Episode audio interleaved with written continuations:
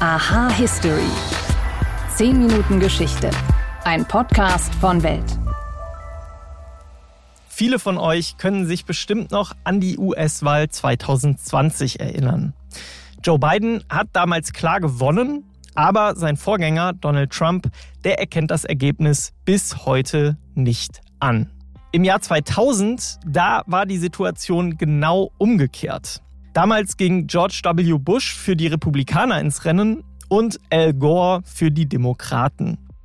Bei der Wahl gab es dann im Bundesstaat Florida einige Pannen und weil das Ergebnis auch in anderen Staaten knapp war, dauerte es Wochen, bis es ein offizielles Ergebnis gab. Zusätzlich schaltete sich damals auch noch der oberste Gerichtshof ein. Und trotz all dieser Probleme akzeptierte der unterlegene Al Gore am Ende das Ergebnis. Now the U.S. Supreme Court has spoken. Let there be no doubt. While I strongly disagree with the court's decision, I accept it. I accept the finality of this outcome, which will be ratified next Monday in the Electoral College. And tonight, for the sake of our unity as a people and the strength of our democracy, I offer my concession. Wie die Wahl damals so schief gehen konnte und welche Konsequenzen daraus gezogen wurden, Darum geht es in dieser Folge. Außerdem habe ich mich gefragt, warum Männer beim Heiratsantrag eigentlich aufs Knie gehen. Und was ich herausgefunden habe, das erkläre ich euch gleich. Hallo und herzlich willkommen zu dieser Folge von Aha History. Ich bin Wim Ort und ich freue mich, dass ihr dabei seid.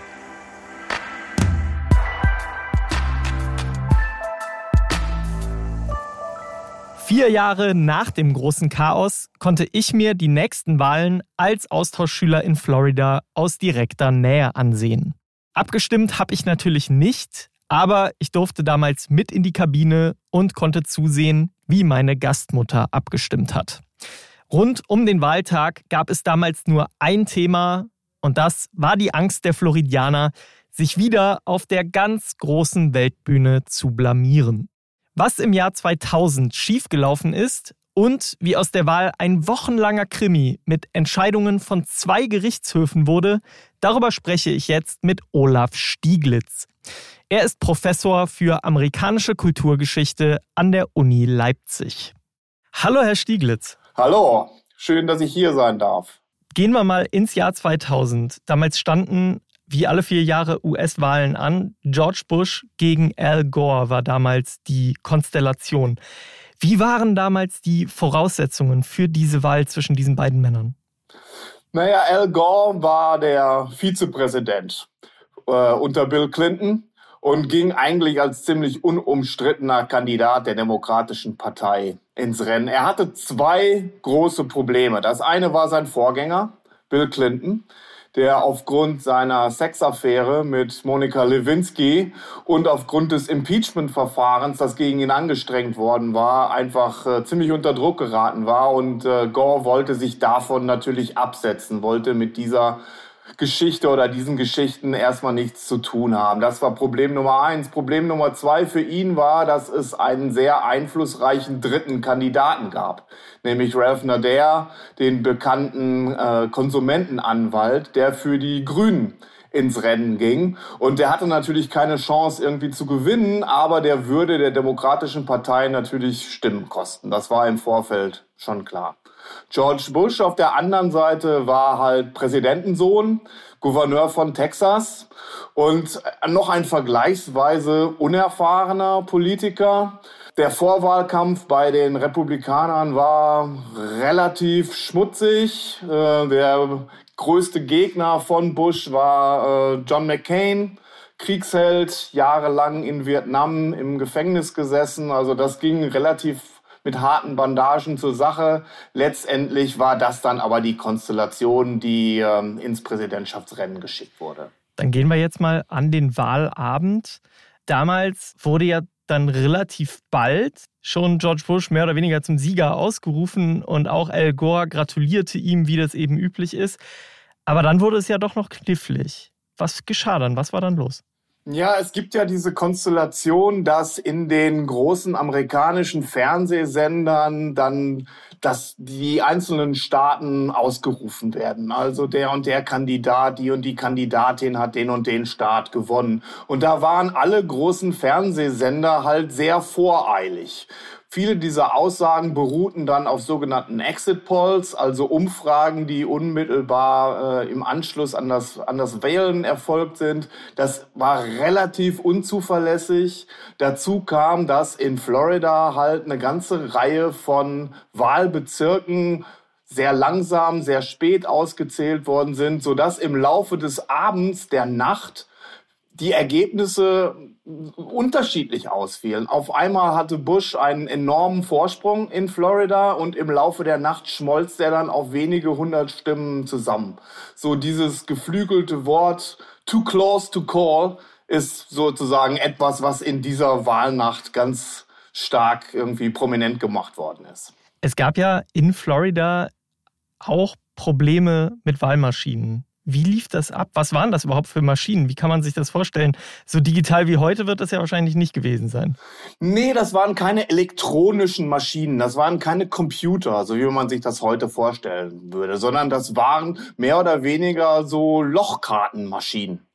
Also die Wähler, die Wählerinnen waren aufgefordert, ihre Wahlzettel in diese Maschine in einer bestimmten Art und Weise einzuführen, um dann die entsprechenden Kästchen zu markieren, mit einem Loch zu versehen. Und da kommen jetzt natürlich eine ganze Reihe von Problemen zusammen. Zum einen ist es so, dass bei diesen Wahlen ja nie nur der Präsident alleine gewählt wird, sondern das sind immer ganz viele Wahlen auf einmal. Lokale Wahlen, regionale Wahlen, das läuft alles parallel. Dementsprechend groß und unübersichtlich sind die Wahlzettel diese sogenannten Butterfly Ballots, die sich dadurch ausgezeichnet haben, dass sie halt extrem unübersichtlich waren und nicht immer vollkommen eindeutig, wo man jetzt lochen musste, um eine Stimme für einen Kandidaten, eine Kandidatin oder für eine bestimmte Sache abzugeben. Drittens sind diese Maschinen selbst kompliziert. Also man muss den Wahlzettel auf eine bestimmte Art und Weise falten, weil der so groß ist um den da auch einzuführen in so eine Maschine. Also das ist hochgradig kompliziert. Dazu werden diese Stimmzettel dann im Anschluss auch über Maschinen ausgelesen. Und in dem Moment, wo halt irgendwo so ein Loch an der falschen Stelle saß, dann führte das automatisch auch zu massiven Problemen bei dem Auszählprozess am Ende. Also das ist äh, keineswegs irgendwie so eindeutig, wie man sich das vorstellt, wenn man sagt, okay, das alles ist maschinenlesbar. So einfach war es nicht. Wir kennen das ja hier bei uns, wo ich sitze in Berlin, da gab es ja bei der letzten Bundestagswahl auch Unregelmäßigkeiten. Da gab es ja dann Nachzählungen, Nachwahlen. Wurde sowas, so Nachzählungen oder sowas, wurde sowas durchgeführt?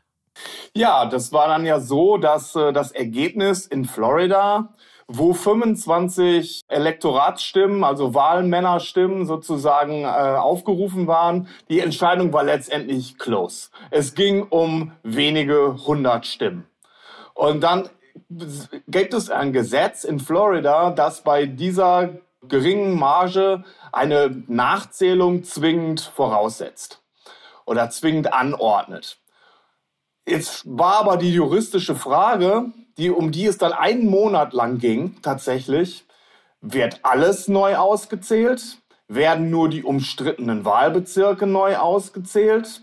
Erfolgt diese Auszählung wieder über die gleichen Maschinen? Oder wird das von Hand gemacht?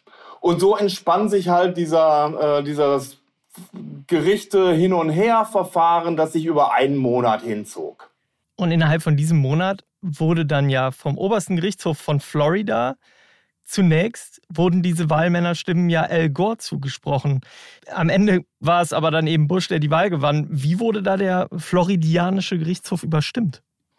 Überstimmt wurde er über den äh, Supreme Court der USA, also in Washington. Das Bundesgericht ist dann eingeschritten und zwar auch aufgrund von formalen Entscheidungen, formalen Fehlern, die gemacht worden sind. Es gibt in diesem äh, Wahlgesetz in Florida eine relativ verbindliche Deadline, bis wann diese Nachauszählungen erledigt sein müssen. Und äh, der Supreme Court in Florida hat halt diese Deadline nach hinten verschoben. Und der Supreme Court hat dann gesagt, nee, das geht nicht. Die Auszählung muss gestoppt werden.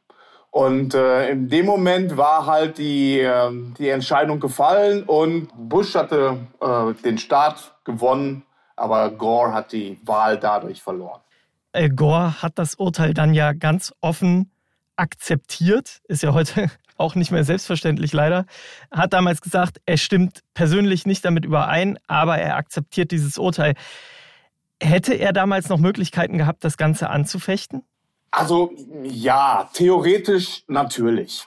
Nun ist es aber so, dass eine Supreme Court Entscheidung, oberstes Gericht der USA, so ohne weiteres nicht anzufechten ist. Er hätte grundsätzlich Berufung einlegen können, Dazu hätte es aber neuer Sachverhalte, neuer Beweise bedurft. Und das, der Supreme Court ist notorisch sehr zurückhaltend, solche Berufungen überhaupt zuzulassen.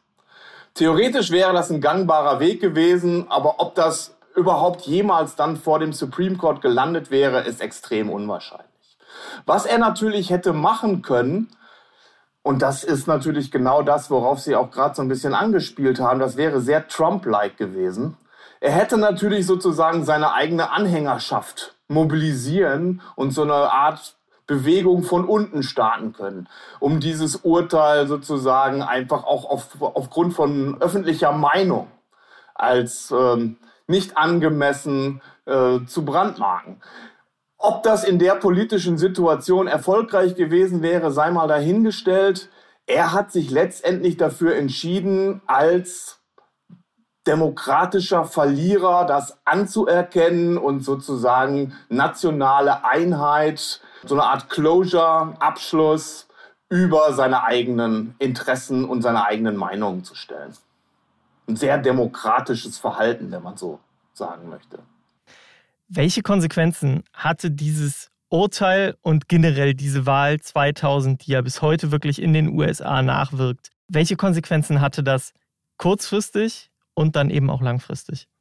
Langfristig ist es auf einmal so, dass diese ähm, Verfahren überarbeitet worden sind. Wahlmaschinen funktionieren heute anders als sie äh, im Jahr 2000. Das hat auch viel mit technischem Fortschritt natürlich einfach zu tun. Und wie gesagt, ich würde ganz gerne nochmal unterstreichen, diese Vertrauensdebatte. Wer hat denn wirklich Einfluss, Entscheidungsmacht in solchen Wahlprozessen? Was ist die Rolle von Journalistinnen und Journalisten? Was ist die Rolle der Fernsehsender? Was ist die Rolle von Meinungsinstituten, Meinungsforschungsinstituten?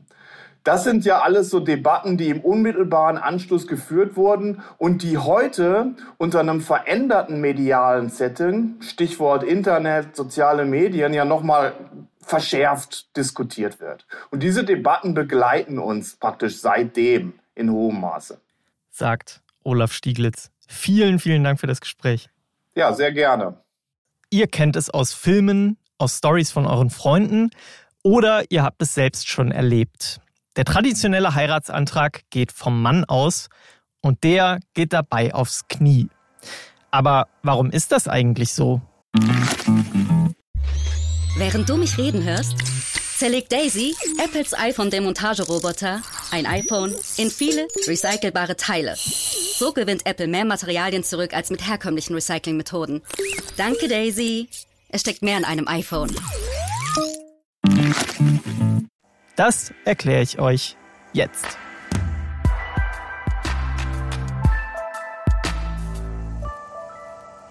Ich selbst bin Mitte 30 und viele meiner Freunde sind schon verheiratet. Darum habe ich mal rumgefragt und die Mehrzahl der Männer ist bei ihrem Antrag nicht aufs Knie gegangen. Einige Männer haben es aber gemacht, mein Bruder zum Beispiel. In wenigen Fällen hat auch die Frau den Antrag gemacht und bei gleichgeschlechtlichen Paaren ja, da ist es ja dann entsprechend sowieso noch ein bisschen anders. Aber so oder so, der Kniefall beim Antrag ist auch heute noch verbreitet und viele Frauen träumen vielleicht auch davon, dass der Traummann vor ihnen aufs Knie geht, um die Frage aller Fragen zu stellen. Aber woher kommt dieser Brauch? Das Hinknien als Verehrung für andere, das gibt es schon seit Jahrtausenden. Schon im Tanach, der hebräischen Bibel, ist vom Niederknien vor Gott die Rede und auch in heidnischen antiken Gesellschaften galt die Geste als Demutsbekundung. Heute gibt es die Tradition noch in der katholischen Kirche. Dort kniet man nicht nur vor Gott, sondern innerhalb der Priesterkreise auch vor ranghöheren Bischöfen, Kardinälen und natürlich vor dem Papst. Teilweise wird dabei auch der Ring geküsst und weil dieses Küssen nicht wirklich hygienisch ist, zieht der amtierende Papst Franziskus dabei gerne mal die Hand weg, ehe der Ring berührt wird. Davon gibt es einige lustige Videos, die ihr im Internet finden könnt. Aber zurück zum Knien. Der konkrete Ursprung für das Hinknien zum Antrag, der liegt im Mittelalter und geht wohl zurück auf die Ritter dieser Zeit. Die bezeugten durch den Kniefall ihre Unterwerfung und Treue gegenüber dem König, Grafen oder Fürst. Und daraus entwickelte sich dann laut übereinstimmender Quellen über die Jahrhunderte der Brauch, dass Männer vom Knie aus auch um die Hand ihrer Freundin anhielten. Es geht beim Kniefall also um Respekt, Treue und um Unterwerfung. Die amerikanische Familienforscherin Stephanie Coons sieht den Kniefall zum Beispiel als symbolischen Akt, die Strukturen unseres ja immer noch patriarchalisch geprägten Systems an dieser Stelle ganz bewusst umzukehren. So nimmt der Mann eine unterwürfige Haltung ein und die Frau ist bei dieser Frage der starke Part.